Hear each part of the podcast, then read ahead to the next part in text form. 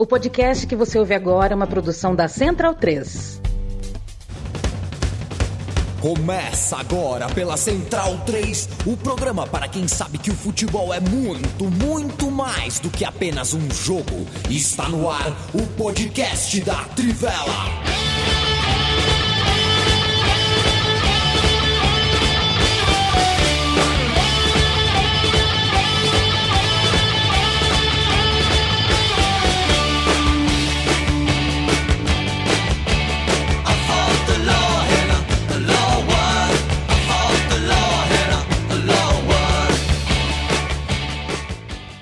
Bem-vindo, bem-vinda, amigo e amiga da Trivela e da Central 3, da família Trivela e da família Central 3. Eu me chamo Leandro a mim estou lado de Bruno Bolsante. Leandro está em Oxará, direto de Jaca City. Matias Pinto, o moço de Butantã, vírgula, Uruguai. E Felipe Lobo, a matilha da notícia, direto da Pompeia. Pela próxima hora falaremos de bola e do que mais a gente quiser falar. Ou se você está aqui ao vivo com a gente escreve no, nos comentários aí, de preferência com um super chat, né? E fala assim: quero que vocês falem sobre determinado assunto, quero que vocês falem sobre charutos. E a gente passa um minuto aqui falando sobre charuto, porque vocês sabem, eu, por exemplo, nunca peguei o Leandro Stein no contrapé. Né? Eu penso que vou pegar o Leandro Stein no contrapé, ele não só me responde o que eu falo, como ainda me dá gancho para eu continuar a conversa. Tudo bem, Leandro Stein? Tudo bom? É, você falou em superchat, só lembrei para agradecer que no programa passado a gente acabou esquecendo, mas agradecer o Gabriel Oliveira, que tinha mandado um salve pra gente no superchat e pediu um abraço pro, pro amigo dele, pro nosso ouvinte, pro Rafael e pro filho Luca. Então fica o abraço e fica o abraço aproveitando o agradecimento também pro Augusto Mercúrio, faz um trabalho de utilidade pública pra gente no YouTube, né, dividindo o tempo do podcast, organizando por assunto no YouTube. Isso e é ele até demais. comentou, comentou esses dias que ele tomou um bloco porque ele foi colocar os links dos textos da Trivela que a gente cita no programa no YouTube, e aí o YouTube resolveu dar um bloco nele. Então agradeço ainda mais depois disso que aconteceu por é, essa mano. bondade que ele faz com a gente, né? O YouTube, pelo jeito, não gosta da Trivela. Não só ele, né? Tem gente que não gosta da, da Trivela, paciência. Mas a gente gosta, a gente faz com muito carinho. Augusto Mercúrio, um abraço para você. Você é de Marte, viu? Gostou dessa, Luminho? Essa foi boa, Meu vai. Deus. É. Foi de outro planeta. ok, Felipe, esse foi. Esse foi o, a primeira participação do Lobo. É, o Lobo tá cansado de ouvir besteira. O Lobo que voltou realizou um pequeno sonho da vida adulta, né? Foi na feira de games. Fico feliz por você, viu, Felipe Lobo? Oh, Ô, Bruno Monsanto, agora ouve essa. É. Conversávamos de tarde hoje tal, essa coisa de grupo de WhatsApp, né? O Matias Pinto me faz o seguinte comentário: pô, esse lugar, você me lembra em 2010, quando eu fui no aniversário do Leandro, lá no campo do Ayanguera. É, que era aniversário do Leandro, da Leonor, do Mato Grosso e do Pedro Maionese e do Pedro Maionese. Aí é o seguinte, Bruno, Bruno Monsante, eu não me recordo de fazer aniversário no Anhanguera. Não conheço o Pedro Maionese, não conheço o Mato Grosso, não tenho nenhuma lembrança uh, de ter feito aniversário no Anhanguera com essas pessoas. Nunca fiz aniversário com a Leonor, a única pessoa que eu conheço dessa turma. E foi, de segundo o Matias, numa sexta-feira chuvosa. E assim, como é que pode eu não lembrar do meu próprio aniversário, né? Eu quero saber com quem que você tá, se você acredita na memória do Matias. Eu trouxe outros elementos palavra, também. Eu não fiz. É. é assim, né? É, primeiro, boa noite a todo mundo. É, acho que a... tem, tem duas possibilidades que eu vejo, né? Ou o Matias hum. sonhou com isso, ou o aniversário foi tão bom que você não lembra, né? Porque quando o aniversário é muito, muito é. bom, você acaba esquecendo, né? É, como, em, como quando você está, sei lá, tirando depoimentos de testemunhas, assim, e tal, né, para você ver quem que tá mentindo, você tenta ver se o cara dá, dá muitos detalhes, se os detalhes não são contraditórios e tal. E parece que o Matias entregou vários detalhes, né? Então, soa como um depoimento confiável ele lembra até da chuva, né? É, ou ele tem um, uma mente psicopata que consegue mentir assim não, muito, não. muito bem, né? E construir toda uma história. Então, eu acho que 60, 40 eu fico com o Matias. É, porque se fosse mentira, né, Bruno Bonsante, ele não falaria é. que os amigos que, é, que era aniversário também do Pedro Maionese e do Mato é. Grosso, né? Exatamente. não tem é. condição. É, Antônio Filho, um abraço para você. Léo Pereira não devia estar tá jogando essa hora, Léo Pereira. Tá tendo Flamengo agora. Um abraço para você. O Renan Silva, boa noite. Luiz Guilherme, valeu. Ele põe a bandeirinha aqui, liberdade. Vamos é, enfim, né? É, tem a sensação, infelizmente, que vai piorar um pouco para até começar a melhorar. Mas é, dói, realmente dói. Tem sido dias doloridos. Christian Federico, um abraço para você.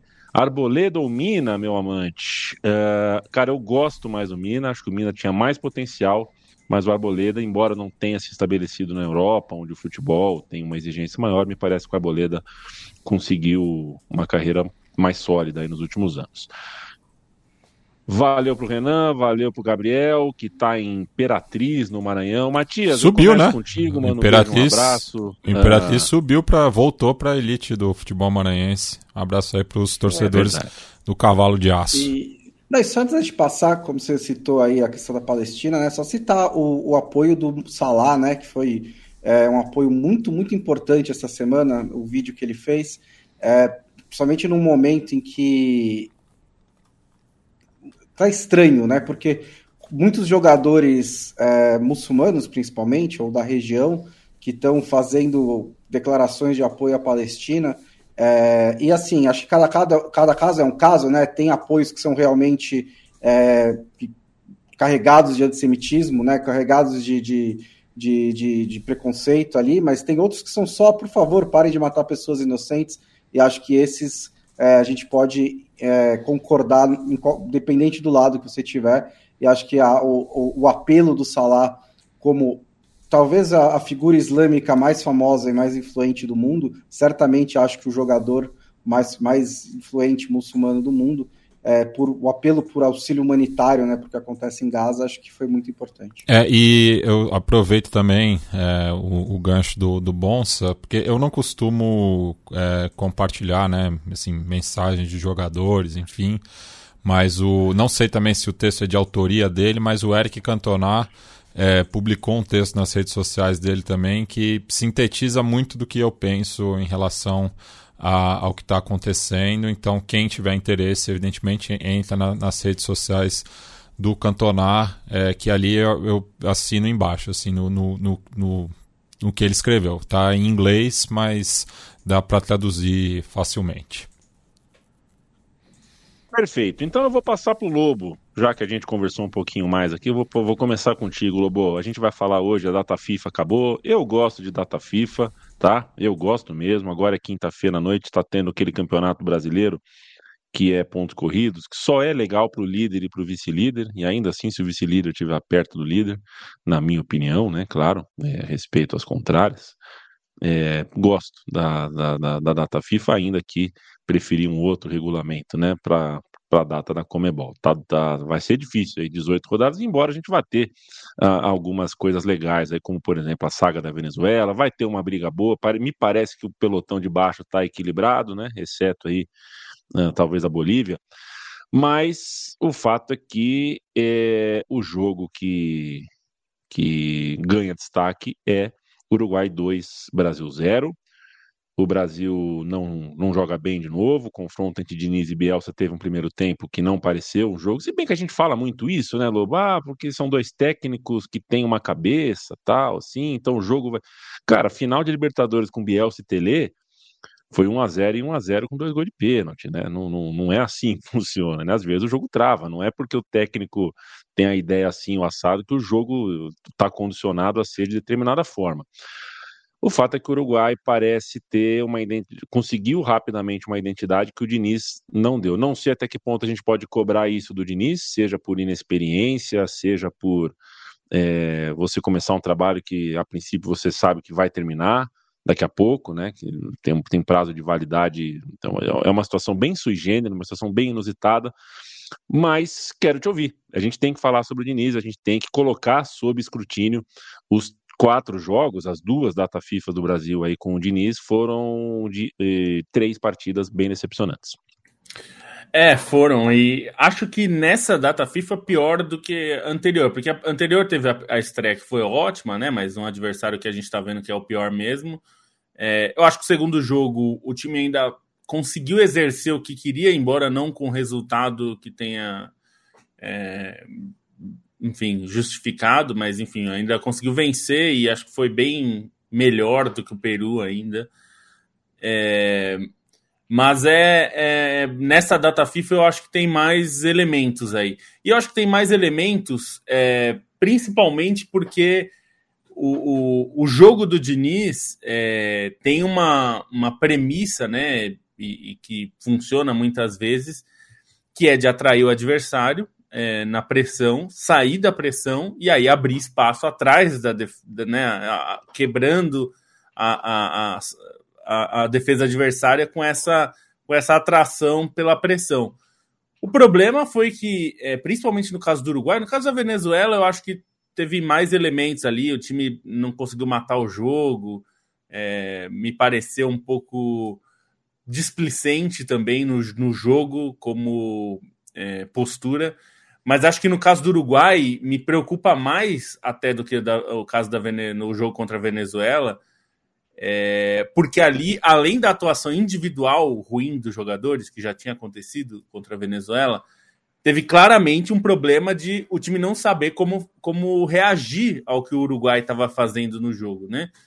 Então, é, o Uruguai percebeu que não adiantaria pressionar o, o, Brasil lá em cima, jogar a marcação lá em cima, e ficou fazendo. É, eu, eu, eu não sou observador técnico, mas é, enfim, fizeram um tipo de pressão que era assim, só quando o, o Brasil fazia um passe ruim. Então, não fazia uma pressão intensa em cima. Principalmente com o, Gabriel Magalhães. Identificou eu... logo cedo, assim, a, a saída é... ruim pelo é, lado esquerdo. O Uruguai parecia esperar um passe meio é, torto, não bem dado, para aí sim pressionar. Então, escolheu esses momentos. É e grande parte do jogo não fez essa pressão. E aí o, o Brasil não conseguia é, fazer nada porque quando chegava, ia chegando mais para frente sem conseguir abrir o espaço que esperava, né? Isso eu acho que é um problema sério.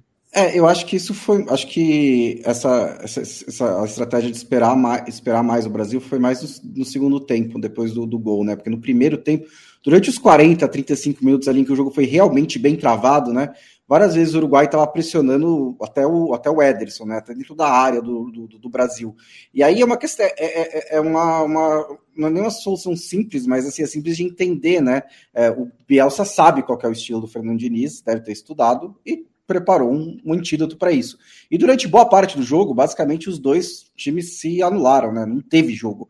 Né, o primeiro tempo foi coisas, uma coisa horrorosa. E assim, eu, eu concordo com o Yamin, assim, não é porque o Tele Santana vai enfrentar o Cruyff, que vai ser um jogo com oito gols. Mas foi engraçado, né? Porque teve uma expectativa, né, para o jogo entre dois técnicos que propõem o jogo ofensivo, correm riscos, e o primeiro tempo foi horroroso. É, mas aí, aí eu acho que uma coisa, uma questão simples, assim, é que o Bielsa é melhor técnico do que o Fernando Diniz.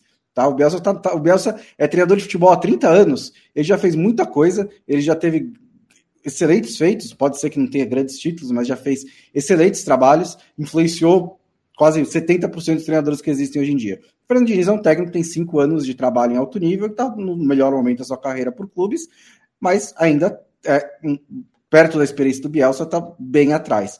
E a segunda, acho que é, é, é importante mesmo essa questão do, é, do, do, do Fernando Diniz estar em um trabalho que ele sabe que ele vai sair, e é uma situação estranha, acredite em mim, porque o que você é, tá. O que, que a gente quer do Fernando Diniz, né? O que, porque assim, quando você pensa, ah, o que esse resultado significa essa atuação para o trabalho do Fernando Diniz, o primeiro ponto que a gente tem que pensar é o que a gente quer do trabalho do Fernando Diniz. É, ele, a gente quer que ele entregue uma base para o Antelote daqui a um ano, é, a gente tem certeza que o Antelote vai seguir essa base, porque o Antelote ainda está naquelas de, ah, não sei se vou e tal, publicamente, né? É, mas é, se ele, então ele não pode falar abertamente, né? Não, eu vou usar a base do Fernando Diniz, eu não vou usar, eu vou fazer outra coisa e tal. Então a gente não sabe o que, quais são os planos do Antelote para a seleção brasileira. A gente quer que o Fernando Diniz jogue o melhor futebol possível nesse um ano, ou a gente só quer que ele conduz esse ano sem nenhumas grandes tragédias e encaminhando a vaga do Brasil para a Copa do Mundo. Então, eu não sei o que eu quero do trabalho do Fernando Diniz, porque é uma situação realmente muito estranha. Então, com base nisso, é difícil fazer a avaliação do que, do que isso significa.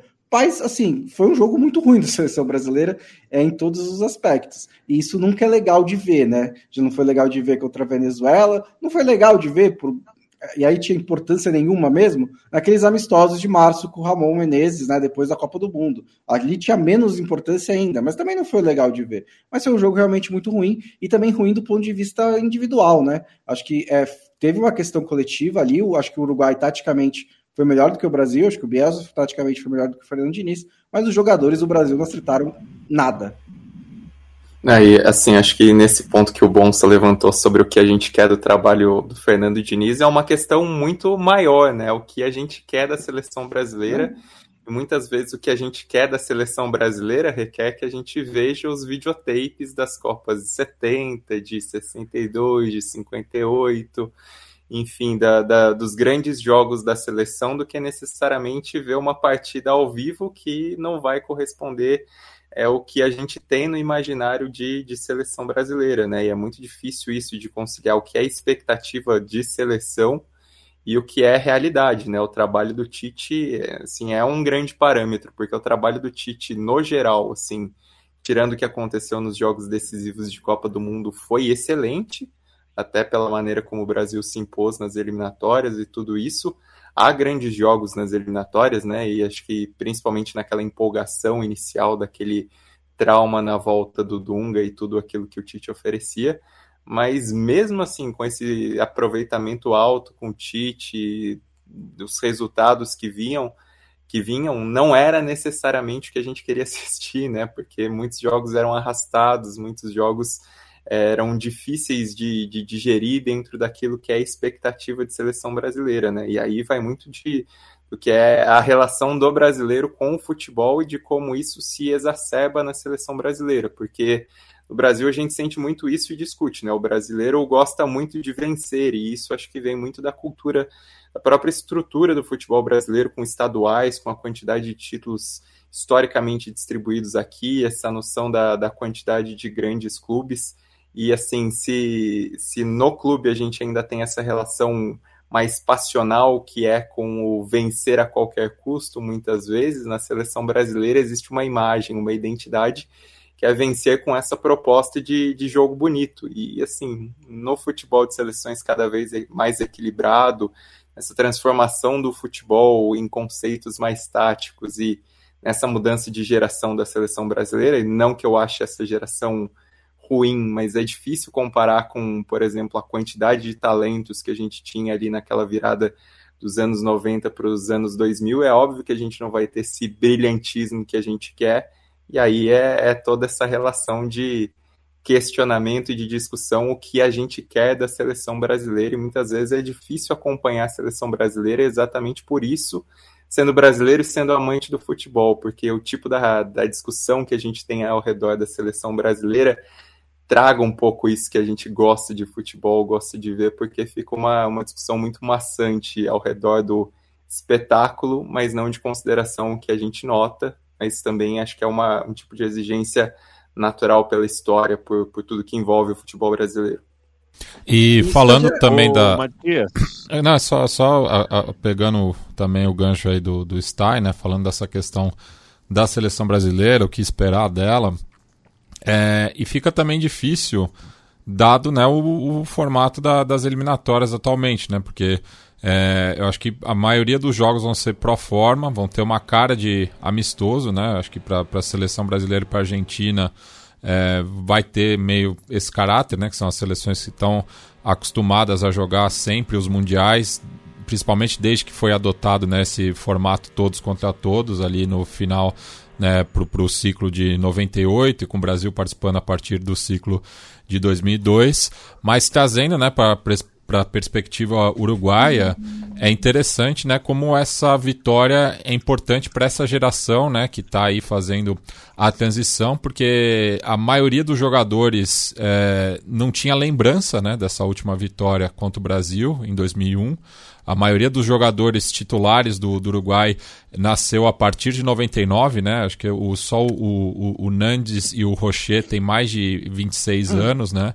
É, são os jogadores mais experientes do, do 11 inicial do Bielsa. Então, para eles foi muito importante, né? É, esse primeiro passo aí, né? Também essa adaptação ao estilo do, do Bielsa, que eu acho que ainda nem conseguiu né, imprimir um pouco da, da marca dele, né? Por exemplo, ele gosta de jogar com uma linha de três, ele tem respeitado né, a linha de quatro que é tão comum no Uruguai, né? Tá fazendo, tá conhecendo também o, o, elenco aos poucos, mas dá indício, né, que vai trabalhar muito, né, com, com os jovens, né? O, o Max Araújo teve uma atuação é, digna de nota, assim, né? Um jogador que acho que é era o terceiro, o segundo, terceiro jogo dele, né, pela seleção adulta. É, bagunçou demais né, ali a, a, defesa do Brasil, né, tirou o Marquinhos para dançar em várias oportunidades. Então é uma vitória é, muito importante né, para a seleção uruguaia. É, dado né, esse tabu aí é, long, muito longo, né, era o maior entre as seleções sul-americanas enfrentando o Brasil, agora fica com o Equador, né, cuja a última vitória diante da seleção brasileira foi pelas eliminatórias de 2006, em novembro de 2004.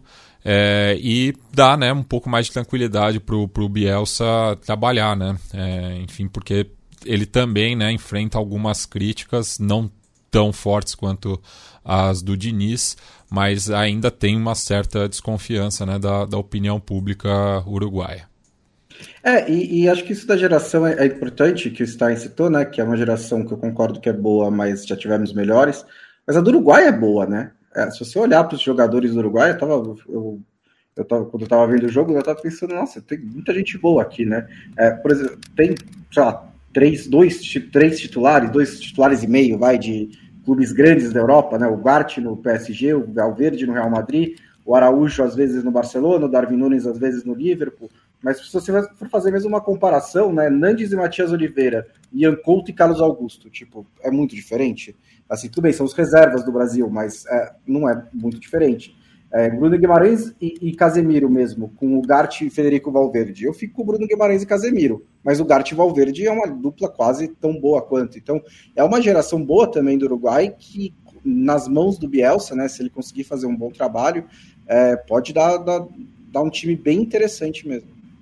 É, e só uma mudança de eixo no Uruguai que acho que é interessante, né? Porque se antes era muito focado no ataque, no que tinha de Cavani e é. Soares, dessa vez o eixo do Uruguai principal é, é no meio-campo, né? Pensando em Valverde, pensando em Ugarte, mesmo jogadores que não estavam disponíveis, mas podem ser úteis, como o Torreira, que, enfim, não vingou o que se esperava, mas vai bem no Galatasaray, ou mesmo o Betancourt, que, que fez uma boa é. Copa do Mundo, existe essa essa alteração dos eixos, embora com um atacante de referência como o Darwin Nunes, que correspondeu bem nesse jogo, e com Araújo, que é, assim, para ser um dos melhores é, defensores da década, assim como o Godin foi na década passada. Né? E tá sem o Jimenez também, né? O... Tava sem o Jimenez.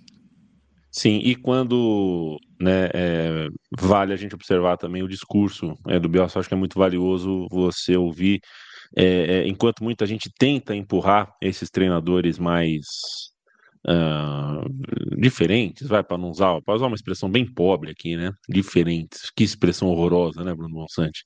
Mas tentam empurrar esses caras para um, para uma, né, colocar dentro de uma caixa de dogmatismo. É, e acho valioso quando o Bielsa vem e fala publicamente que os países têm identidade de futebol, alguns países têm mais do que os outros, e eu estou aqui para não estou aqui para colocar o futebol do Bielsa, sim para servir uh, o futebol uruguaio em sua identidade. Um encontro que não decepcionaria com certeza é o Bielsa e o Diniz na mesa do bar, né? A gente tipo, botar os dois ali, gravar, tipo, deixar só eles falando sobre futebol durante quanto tempo eles quiserem. Isso aí, tenho certeza que ninguém sairia decepcionado. Para a gente fechar Brasil e Uruguai, o Felipe Lobo, quero uma palavra sobre Neymar. Ele se lesionou, é ligamento cruzado, é também menisco, foi uma lesão séria, saiu chorando, deve ficar fora por muito tempo. A gente já tem essa preocupação com o quanto o Neymar Uh, depois do jogo com a Croácia, né? Eu faço esse corte porque até a Copa do Mundo, até o jogo contra a Croácia, eu acho que o Neymar estava conseguindo repaginar a sua carreira, estava fazendo uh, estava fazendo uma boa temporada, fez uma Copa do Mundo boa, apesar da lesão. E aí depois, tudo que, tudo que aconteceu depois, com a transação para a Arábia Saudita, é, é, é, faz a gente duvidar de, né, será que tá, será que tá com brilho por dentro? Será que vai realmente uh, buscar o melhor que ele pode ser na idade que ele tem? Será que ele é uma nova etapa da carreira? Ele vai conseguir entender, interpretar o corpo, inter interpretar o momento, jogar o futebol uh, que ele pode jogar? Sem a lesão, a gente já tinha essa dúvida. Com a lesão, a gente aumenta essa dúvida, né? Vai voltar com qual ânimo, com qual força? Acho que é o tipo de lesão uh, mais preocupante ainda do que só da, pela parte clínica. É uma lesão séria também pela parte anímica. É a minha visão, queria um olhar seu sobre o Neymar e a seleção brasileira, que agora vai jogar sem o Neymar. É, acho que eu ia separar justamente nessas duas coisas. Primeiro, sobre o Neymar especificamente, é, é uma lesão é, muito, muito ruim, assim, é, a, é, o pior tipo de lesão possível de joelho, né? É, você rompeu o ligamento cruzado anterior, que é fundamental para vocês fazer giros, né? Que é um movimento muito exigido do, no futebol, e o menisco ainda. É, então, assim, o, o, prazo de recuperação é, as pessoas normalmente colocam de seis a oito meses, mas é, até lendo bastante sobre o assunto, até é um assunto que eu, infelizmente, tive que me familiarizar muito, porque eu já tive essa lesão duas vezes, né? É, e, e mas lendo sobre isso com sobre profissionais falando, né, médicos falando sobre isso e hoje especificamente o The Athletic fez uma ótima matéria sobre o assunto com um médico que fala bastante sobre esse tipo de lesão de LCA, é, que é o ligamento cruzado anterior. E ele estava falando que o prazo de recuperação de seis meses é, é muito improvável. Normalmente é de oito a dez meses a recuperação para esse tipo de lesão é, principalmente quando envolve as duas coisas juntas, que é menisco e ligamento juntos, né? Assim, é, a lesão é muito ruim. Mas um ponto que me chamou mais atenção na matéria é que a recuperação clínica é quase que garantida, assim, a não ser que tenha algum problema muito sério, é, que, enfim, fuja da, das circunstâncias normais. A recuperação clínica não é um problema. O problema é o depois da lesão. E aí eu estava lendo que um dos, uma das questões tem várias questões técnicas que eu não vou entrar, mas assim, o que ele falou é que é muito comum esse tipo, nesse tipo de lesão séria. Em seguida, o jogador, quando volta, tem problemas em outro, com outras lesões, é, que, por exemplo, tornozelo, que é algo que o Neymar já teve bastante, e, e essa lesão acaba é, potencializando o risco de ele lesionar de novo o joelho, o mesmo joelho, ou o outro joelho. Porque tem a, a recuperação clínica é uma coisa, mas tem uma outra parte da recuperação que é o corpo, o nosso corpo é, é, muito adaptável, né? Então a gente se, é, quando você tem uma lesão como essa, o seu a sua mente vai tentar proteger o lugar lesionado. Então é natural que, por exemplo, os jogadores acabam sentindo lesões musculares na perna oposta da lesão. Então, no caso do, do joelho direito, é, você acaba sentindo dores musculares na perna esquerda, porque você tenta compensar, o seu cérebro ajuda o seu corpo a evitar é, uma carga maior no joelho. É, isso é, já numa pessoa comum, isso já acontece, num atleta de alto nível, mais ainda que o, o corpo está muito mais preparado para esse tipo de adapta adaptação. E, e essa recuperação que é mais difícil, o corpo precisa entender que a, clinicamente está 100%. E essa é a maior demora porque os oito ou dez meses de recuperação a gente está falando da parte clínica, mas a parte mental vem depois e isso é impossível de você fazer de forma imediata, né? Vai ser um processo. E esse é o maior problema porque o, o Neymar tem lesões recorrentes. Ele há quatro meses ele estava lesionado, né? Tinha uma, uma questão. E aí entra no problema.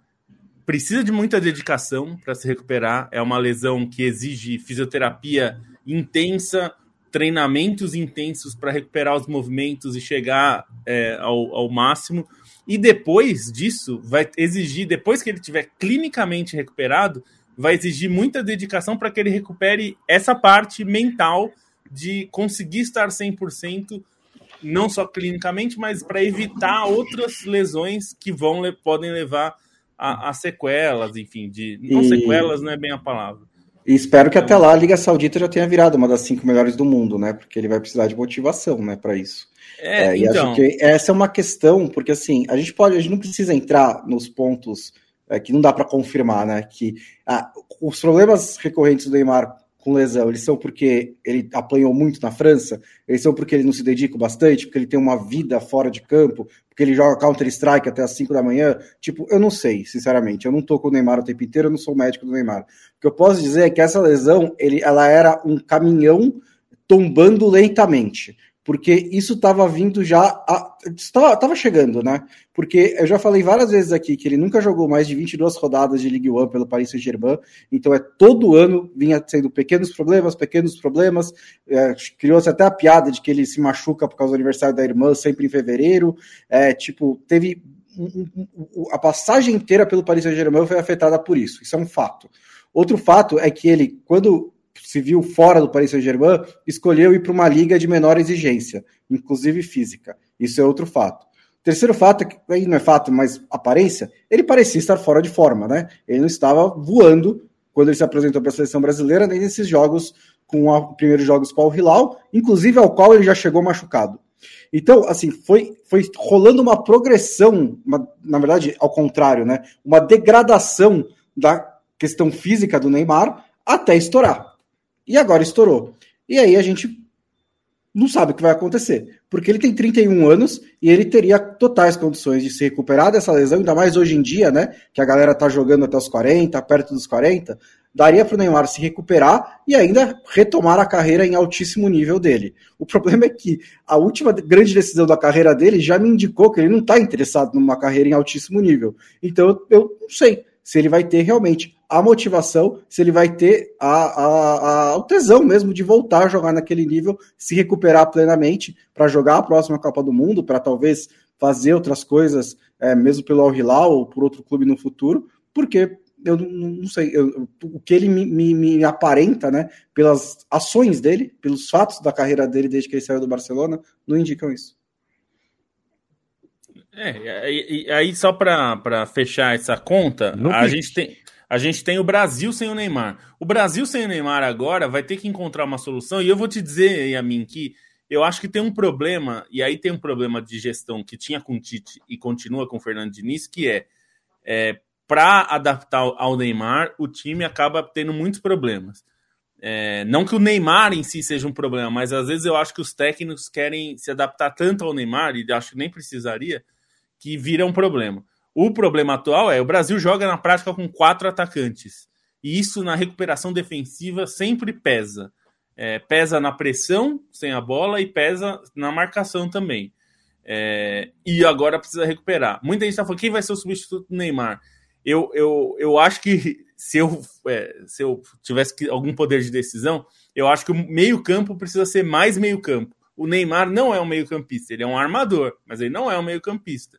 Se a gente olhar, assim, o Messi não joga de meia na Argentina. Ele é um armador, mas ele é um atacante, né, sem a bola. Então acho que tem uma adaptação aí que está faltando fazer. É, o Casimiro fez algumas faltas que me pareceu muito claramente que era é, é, um problema que o time estava desajustado e precisava matar logo a jogada. É, e aí tem assim, ah, o Casimiro precisa se adaptar. Eu acho que é mais grave do que isso. O time vai precisar se adaptar. Então talvez precisa de um meio-campista para arrumar ali e, e, aí você tem um mais equilíbrio. Agora vai, vai ser obrigado, né? Porque pelo menos as datas FIFA de novembro e de, é, de março, e provavelmente, assim, quase certamente as de junho também, né? É, vai estar sem o Neymar. Então vai precisar encontrar uma, uma ideia. É, e só, só Eu... para arrematar perdão, Yamin. No, é, pique, no pique. No pique, no pique. É que na, na Copa América de 2019, quando é, o Neymar também não jogou, você teve uma, a figura importante do Daniel Alves, que foi o principal jogador naquela conquista, mas hoje eu não vejo ninguém na seleção que possa assumir esse protagonismo na a mesma maneira como o Dani fez naquela ocasião, né? Eu, eu ah, acho... Mas na armação ali, É, né? de, na organização do time mesmo, dentro de campo, né? Perfeito. Eu ia dar, dar dois dedinhos de prosa, vou dar um só sobre o tema que é mais ou menos isso que o Matias falou, se a opinião pública é, gosta de discutir, colocar sob escrutínio o tamanho da. Não só a opinião pública, né? Muitos colegas eh, têm gostado de debater se o Neymar ainda tem espaço na seleção. É, se dá para discutir isso, é porque é possível pensar a seleção sem o Neymar. Eu não concordo, mas dá para pensar. É, aí chega uma hora que a gente tem que falar, porque se, se dá para jogar sem o Neymar, quem vai pegar essa bola mais difícil, quem vai pegar a última bola do jogo, e eu acho que o Vini Júnior tem que ser cobrado nesse momento. O Vini Júnior não está jogando uh, nada de nada. Não é só ele, não é só ele, mas ele é o principal jogador. Né? Com o Neymar fora de campo, ele é o principal jogador brasileiro em atividade. O Casimiro já passou uh, da idade de auge, a gente consegue entender a, a importância tática, a contribuição que dá para fazer, tem como encaixar. O Rodrigo é ótimo jogador, ótimo não, craque, tá cheio de jogador bom, mas é o Vini Júnior. O Vini Júnior, Vini Júnior ele tem que jogar mais, ele tá errando coisas que não, não tem condições de um jogador desse nível errar, algo que se, se ele erra no Real Madrid, certamente uh, seria criticado lá. Então, que seja criticado aqui, porque ele tem que melhorar tecnicamente, inclusive. Eu estou falando aí de aproximação, de passe simples, de um, dois, de tabela, de mano a mano tá errando demais. KTO.com é o endereço da nossa parceira, da parceira do podcast. KTO.com é o endereço, Trivela é o cupom. Você coloca no seu primeiro depósito lá dentro, é, Trivela, e você ganha 20% de free bet para usar nos mercados todos. São diversos esportes lá dentro, é, cotações muito boas, suporte em português 24 horas à sua disposição, modalidades criativas como as KTOs, como as malandrinhas, você pode é, chega lá, sempre com a lembrança, aposte com moderação, aposte só aquilo que você pode perder, aposte com responsabilidade, é, preste atenção no seu reflexo, não se permita apostar com reflexo de vício, e se você for jogador de futebol profissional da seleção da Itália, não aposte em expor, não, não, não faça aposta esportiva, porque é uma questão ética e, obviamente, proibida certo? A gente não vai falar sobre esse tema na pauta de hoje, mas uh, fica a lembrança aí. É um absurdo que jogadores de seleção, que jogadores esclarecidos, que jogadores com um staff imenso ao redor façam apostas esportivas. Embora, em alguns casos, a gente pode defender e entender e trabalhar e falar sobre, é um vício. E é isso que a gente prega que não aconteça com você que vai apostar na KTO.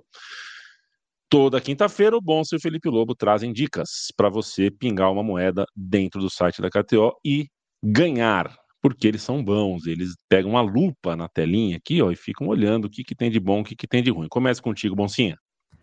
Vamos lá, três jogos bem simples, vencedor de cada um deles, né? É, Roma e Monza, Roma recebe, a Roma recebe o Monza. O Monza está até melhor do que a Roma na tabela, está com um bom começo de campeonato, mas o time do Mourinho está melhorando, né? Vai jogar em casa e está pagando 1,71 para ganhar esse jogo, acho que é uma cotação boa. É, depois tem Sevilha e Real Madrid pelo Campeonato Espanhol. Sevilha demitiu o técnico, a gente até falou disso já em algum programa, né? O Mendilibar foi embora, contratou o velho amigo do, do, do Matias, o Diego Alonso, para comandar o time, ainda está no começo do trabalho, né? Ainda nem estreou. E o Real Madrid está aí muito bem. A gente vai falar daqui a pouco do, de como o Bellingham está jogando, né? E o Real Madrid paga 1,84 para ganhar fora de casa. E na Inglaterra, uma boa rodada de Premier League nesse fim de semana, tem Chelsea Arsenal. E aqui é muito simples. O Chelsea é ruim, o Arsenal é bom. E eu aprendi que é melhor apostar no time que é bom, ainda mais se estiver pagando 2,28, que é uma ótima cotação para o Arsenal ganhar esse clássico de Londres.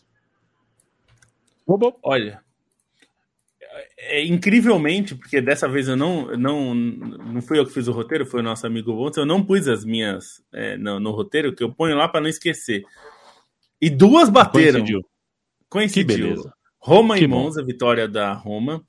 E Sevilla e Real Madrid, vitória do Real Madrid. Essas duas é, eu coloquei. Mas eu também coloquei. Tem Milan e Juventus, que é um jogão. Assim, você não precisa de motivos para ver Milan e Juventus, porque é um clássico.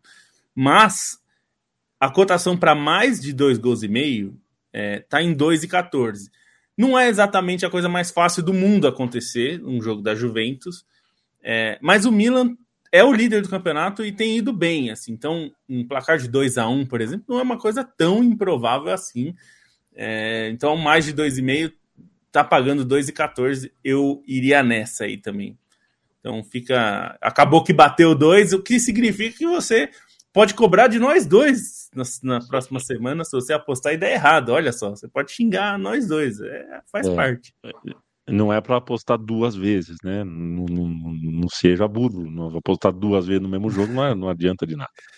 KTO.com, beijo, um abraço para todo o time da KTO, para o Rodrigo, para toda a família KTO, sempre apoiando a comunicação independente. Aposte com responsabilidade. Matias Pinto, a gente vai passar o, a régua aqui em eliminatórias, em data FIFA. Eu quero um retrato seu da Venezuela geração forte, o time parece redondinho, o time parece pronto para chegar na Copa do Mundo pela primeira vez. O que seria engraçadíssimo seria justamente no momento em que as eliminatórias abrem vagas para sete times, a Venezuela classificar em terceiro. Aí ia ser, aí ia ser demais. É, é, é, é aí é o, desperdício de energia, né? Mas não dá para falar em desperdício de energia do Jefferson Soteudo, né? Foi o grande nome da partida. Ironicamente também, né, ele que passou pelo futebol chileno, né, jogou no Huachipato e na Universidade de Chile, enfrentou justamente, eu acho que o, o, um dos países que tem feito a pior transição, né, na, da, da base para o profissional, né. O Chile hoje em dia tem revelado muito menos que outros países, como a própria Venezuela, né, que teve um vice-campeonato mundial sub-20 em 2017, né, uma que alguns jogadores fazem parte né, da, da atual seleção Vinotinto adulta. É, e foi um, um, baile, né? Enfim, a, e principalmente um confronto é, que a gente já tinha acompanhado pelo Campeonato Brasileiro, né? Entre o Soteudo e o Medel, é, no, no Santos e Vasco, na Vila Belmiro. E eu acho que o Medel vai ter pesadelos, né, com, com o ponta venezuelano, que foi participou dos três gols da Venezuela, né? Abriu é, o placar é, com um gol próprio, é, deu uma assistência no segundo e construiu a jogada do terceiro. Então, uma vitória muito convincente da Venezuela, né, treinada pelo Fernando Batista, irmão do Checho Batista, campeão mundial pela Argentina em 86, treinador da Albiceleste em 2011 na Copa América, jogada em casa, né, quando a Venezuela chegou também à semifinal naquela competição. Então é um momento muito bom da Venezuela no futebol, porque hoje perdeu no beisebol para o Brasil nos Jogos Pan-Americanos, no Chile. É, e sobre a Venezuela, acho que um ponto legal, só para destacar, algo até que a gente falou no programa passado, é como o trabalho de técnico faz a diferença, né? E isso é, sim, nessas eliminatórias equilibradas e dentro do próprio processo da Venezuela, né? Porque essa geração vice-campeã mundial em 2017, ela começou a ser lançada na seleção principal já em 2017, porque era o mesmo técnico, né? Era o Dudamel que puxou muitos daqueles garotos na reta final das eliminatórias, até conseguiu é, alguns resultados melhores, mas era uma campanha já muito ruim nas eliminatórias. E essa geração ela não não desabrochou depois da saída do Dudamel, porque foram escolhas ruins de treinadores, né? Primeiro, a insistência no José Peseiro, que fez um trabalho horrível na Vino Tinto, né? Assim, ganhou um jogo em 10, e aí a campanha nas eliminatórias foi para o Brejo, e depois uma aposta que parecia boa no Peckerman, mas que não deu certo por uma série de litígios, né? Entre a federação e o Peckerman, troca de, de acusações e tudo isso. Então, essa geração que é, surgiu com muitas expectativas, ainda passou um período estagnada, né? Passou duas campanhas de eliminatórias ali, uma com 12 pontos e a última com 10. Então a Venezuela fazer 7 pontos nesse início de campanha, já quase igualando o que fez a, a campanha passada inteira, é muito significativo. E até pensando nisso de colocação, né, a, a melhor campanha da Venezuela em colocação nas eliminatórias foi um sexto lugar tirando esse sexto lugar em 2014, de resto só ficou para baixo.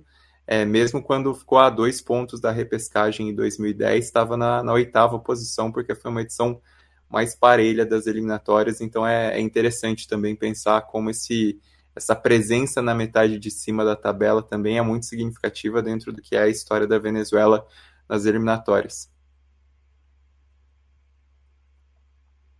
Perfeito. A gente, então, eu, eu, eu abri e fechei aqui a tabela da Comebol, é, é, vacilei, mas também tem muita coisa para acontecer ainda por lá, também a gente não precisa olhar uh, com minúcias a tabela. Já é diferente na corrida pelas vagas da Eurocopa, porque isso está na reta final, né, Bruno Bonsante? É, e tendo como destaque um Itália em Inglaterra, onde mais uma vez a gente levanta a sobrancelha e fala: esse Jude Bellingham vai fazer a gente feliz por alguns anos. Entre é você não, né? Eu... Tipo... É, certeza. Você né? não, né? É, não, é assim, ah, ah, ah, entendi, é, é, entendi. Você, você não, não eu gosto de bom futebol, Bruno Eu gosto de bom futebol. O melhor jogador inglês que eu vi, hum. é, ele tem quase 40 anos. O melhor jogador inglês que eu vi foi o Veron. É, então, eu. Essa piada só, só o Matias. Essa piada eu faço com o Matias sempre. Ele é inglês. O melhor jogador inglês foi o Juan Sebastião Veron. É, John Sebastian Summer. É, exatamente. Eu sei, eu sei que você gosta de bom futebol, tava brincando. Exato, vocês me, vocês, vocês me quebraram a concentração aqui. Eliminatória da Inglaterra, tá passando o carro do lixo aqui, eu vou fechar o meu microfone, eu quero te ouvir sobre as eliminatórias europeias, um destaque seu de Inglaterra ou do que você quiser, considerando que estamos na reta final na UEFA. É, assim, é, é, engraçado, né? Parece que a gente fala do Bellingham duas vezes por semana, né? E acho que é, é o que acontece mesmo, porque ele todo jogo que ele joga é impressionante, né?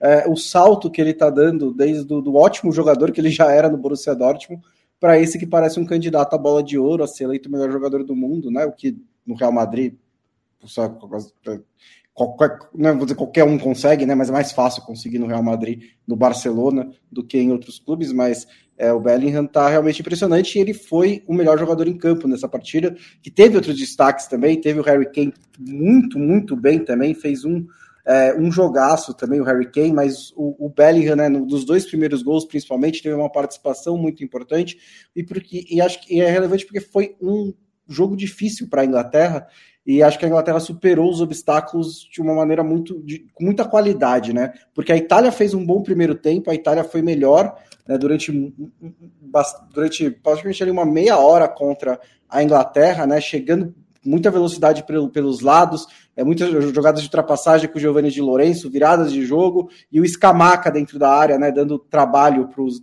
zagueiros ingleses. É, o Escamaca, que pode ser aí a solução para essa lacuna na, na posição de centroavante da Itália, que a gente também já fala há muito tempo, né? Como o Immobile não consegue jogar ali, chamou o Reteg, tá, tentou, tentou várias vezes com o Belotti. Acho que o Scamaca realmente tem qualidade para isso. Ele não fez uma boa transferência para o West Ham, agora voltou para o Sassuolo e está tentando se reencontrar.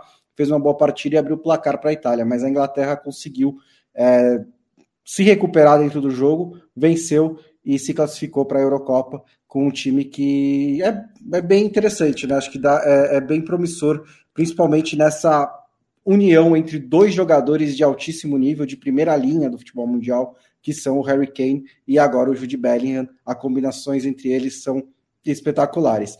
Agora o que resta para a Itália é conseguir a segunda vaga né, na Eurocopa. E o mundo, o mundo dá, dá voltas, né? E vai se reencontrar a Itália com a Macedônia do Norte, né? Vai receber a Macedônia do Norte em Roma. É, não é nesse, não é necessário que a, a, a Itália vença, é, não será eliminada pela Macedônia do Norte, mas se a Itália vencer, ela joga pelo empate contra a Ucrânia na última rodada na, em Leverkusen para se classificar. Então a Itália se colocaria numa posição muito melhor se vencer a Macedônia do Norte do que não. Ainda é perfeitamente capaz que a Itália se classifique. Porque tá? o, é, o primeiro critério de desempate é o confronto direto e a Itália tinha vencido a Ucrânia por 2 a 1 um, Exato. Né? Exato, exatamente por isso. Né? O Stein sempre me lembra, né? Na UEFA é sempre confronto direto, o primeiro confronto, o primeiro critério de desempate. Então eu até gosto, porque simplifica muitas coisas. É, então, por isso que a Itália precisaria ganhar da Macedônia. Eu vou daqui a pouco chamar o Stein para falar de campeonato asiático. Estou fazendo isso já antes, porque hoje a gente tem que bater 60 minutos, não pode passar muito disso. Mas antes de ouvir o Stein sobre as eliminatórias da Ásia, eu quero ouvir Felipe Lobo sobre eliminatória da UEFA ou sobre o Messi, né? A gente não falou sobre o Messi, ele está aqui citado no roteiro como um levezinho, né? O cara tá com a alma é, muito leve, né? Tá muito gostoso de ver. Me parece que uh, encontrou, né? Ele encontrou uma, uma no, no dial astral dele, ele encontrou realmente uma sintonia muito gostosa. Ah, é muito, tá muito legal de ver o Messi por isso, né? Porque ele tá se divertindo em campo, mas eu repito, é, a Argentina criou um jeito de poder jogar para o Messi sem que o Messi é, comprometa, porque se você colocar o 4-2-3-1 para o Messi como centralizado ali, é, vai ser um problema para a Argentina. Então, é, eu ressalto isso porque assim a gente, o Neymar não é um veterano como o Messi, mas hum, causa alguns problemas parecidos.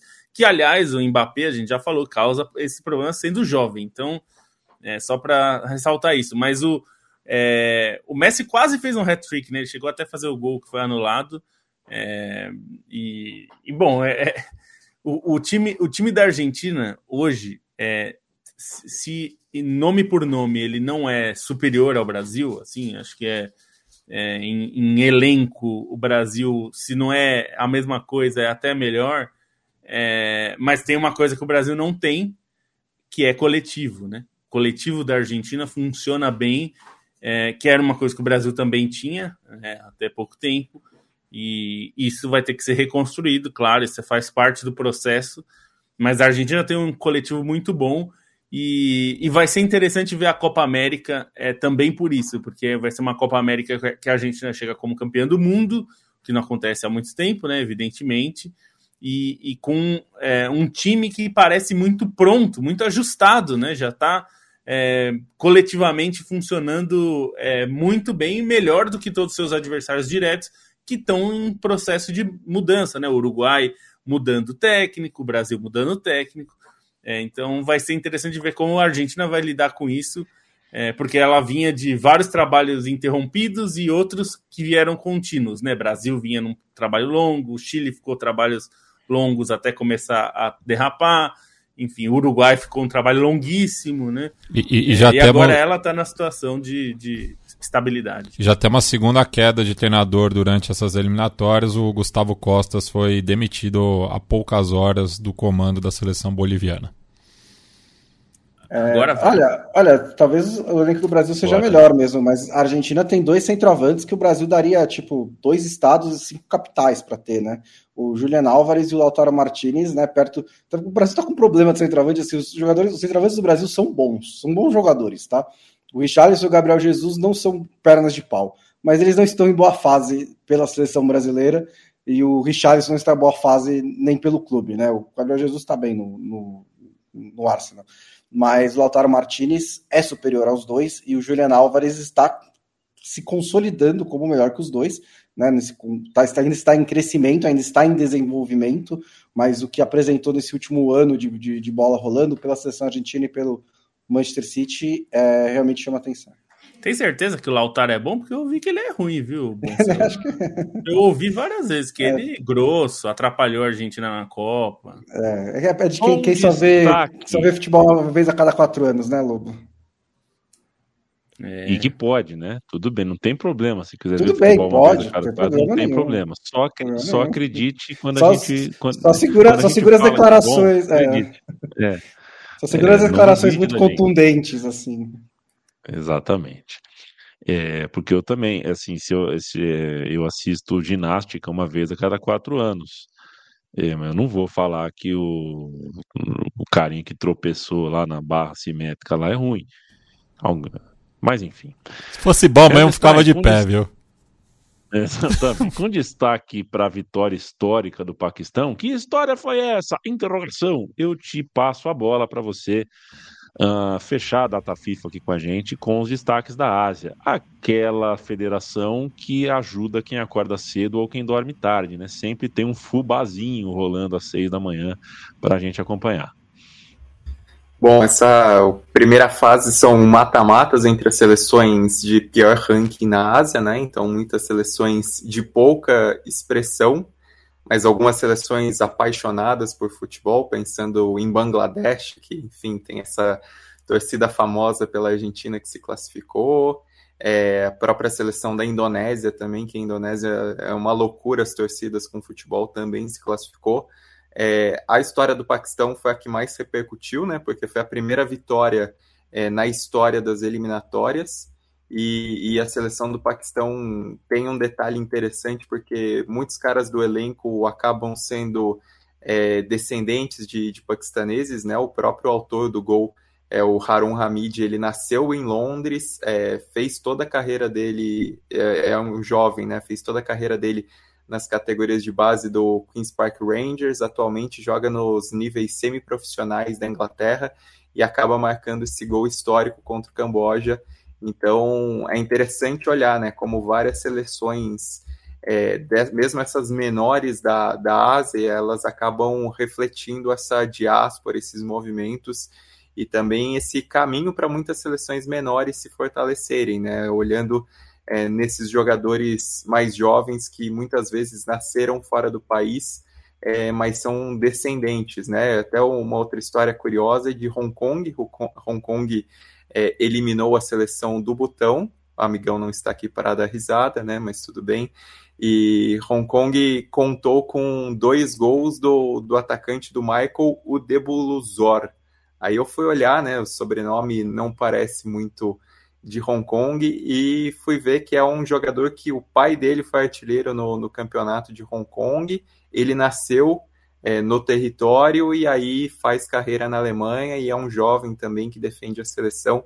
Então é bastante interessante olhar esses movimentos. A seleção de Hong Kong também tem uma representatividade grande, né? Em meio às disputas é, por autonomia com a China, a seleção acaba sendo é um grande símbolo dessa resistência. A própria camisa da seleção virou é um símbolo dessa resistência em Hong Kong e dentro disso também o fato de vários países é, envolvidos nessa fase inicial estarem é, em com, algum tipo de conflito também é, é, é, bastante marcante, né? Uma seleção como, por exemplo, a do Iêmen, que não pode atuar em casa por conta da guerra civil, conseguiu a classificação contra o Sri Lanka, e o mes a, mesma coisa para o Afeganistão, né? Também é, não podia jogar, é, jogar em casa, mas conseguiu a classificação é, contra a Mongólia, passou para a próxima fase. A próxima fase é uma fase de grupos mais geralzona, né? Uma, uma fase de grupos é, com as seleções principais já, e aí são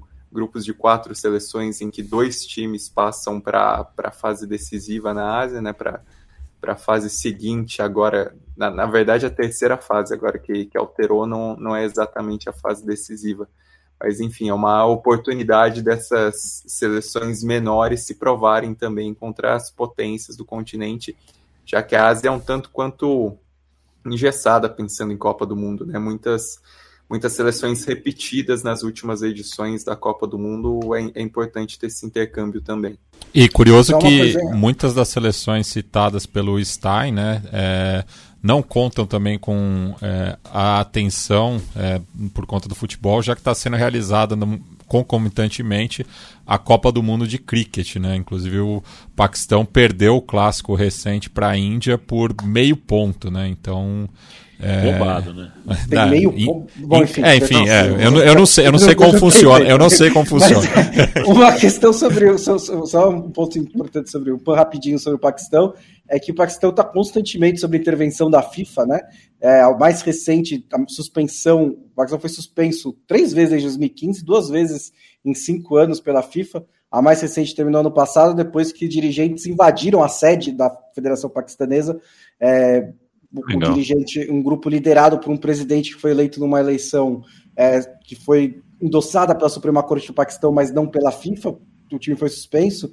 É, é uma, o, o, o, futebol do Paquistão, que é um país que gosta muito de futebol, né? gosta mais de cricket, mas gosta muito de futebol, é, e tem uma população muito grande, é uma bagunça completa. É, não tem liga nacional em andamento no Paquistão nesse momento. É, e, e, a seleção, às vezes, só para de jogar, né? É, não fez um jogo entre 2020 e 2023, não fez um jogo entre 2015 e 2018. É, então, só para dar um pouco da medida da, da importância né, dessa vitória por 1 a 0 é, essa classificação sobre uma seleção, sobre a seleção do Camboja. E só fazendo uma errata, foi um ponto e um terço, na verdade, a, a derrota. agora tá muito agora mais claro, ficou né? mais claro, né? Senhoras, senhores, a gente vai embora. Chega segunda-feira com mais uma edição nova do podcast da Trivela. Bonita camisa a sua, viu, Felipe Lobo? Bonito logotipo da Trivela que você exibe nessa camiseta. É, quem quer acessar a loja da Trivela faz o quê? Quem quer assinar a newsletter faz o quê? Um abraço. Um abraço. caphead.com.br barra Trivela. Se você entrar lá na Caphead, tem a loja da Trivela com esse logo aqui, que infelizmente não está mais no ar, né? É, tiraram esse logo aí, agora está um novo. Mas é, você pode ter esse logo, que é muito mais bonito do que o que está no site, comprando direto com a gente lá na, na. É, tem também a newsletter, que é trivela.substack.com. Você entra lá e vai assinar a nossa newsletter, que vai chegar amanhã na sua caixa de e-mail com um texto lá que a gente vai colocar e ah, vai sempre uma pensata aí, um texto para a gente fechar a semana, né? E, e também apoie a Central 3, essa produtora que é responsável pela ideia toda desse podcast. É, a Central 3 está no Apoia-se, vai lá em apoia.se barra Central 3. Sua contribuição vai ser importante, você vai ter acesso a grupo fechado para discutir aí esse e outros podcasts. Então, apoia a Central 3 também é muito importante para que este e vários podcasts continuem existindo firmes e fortes.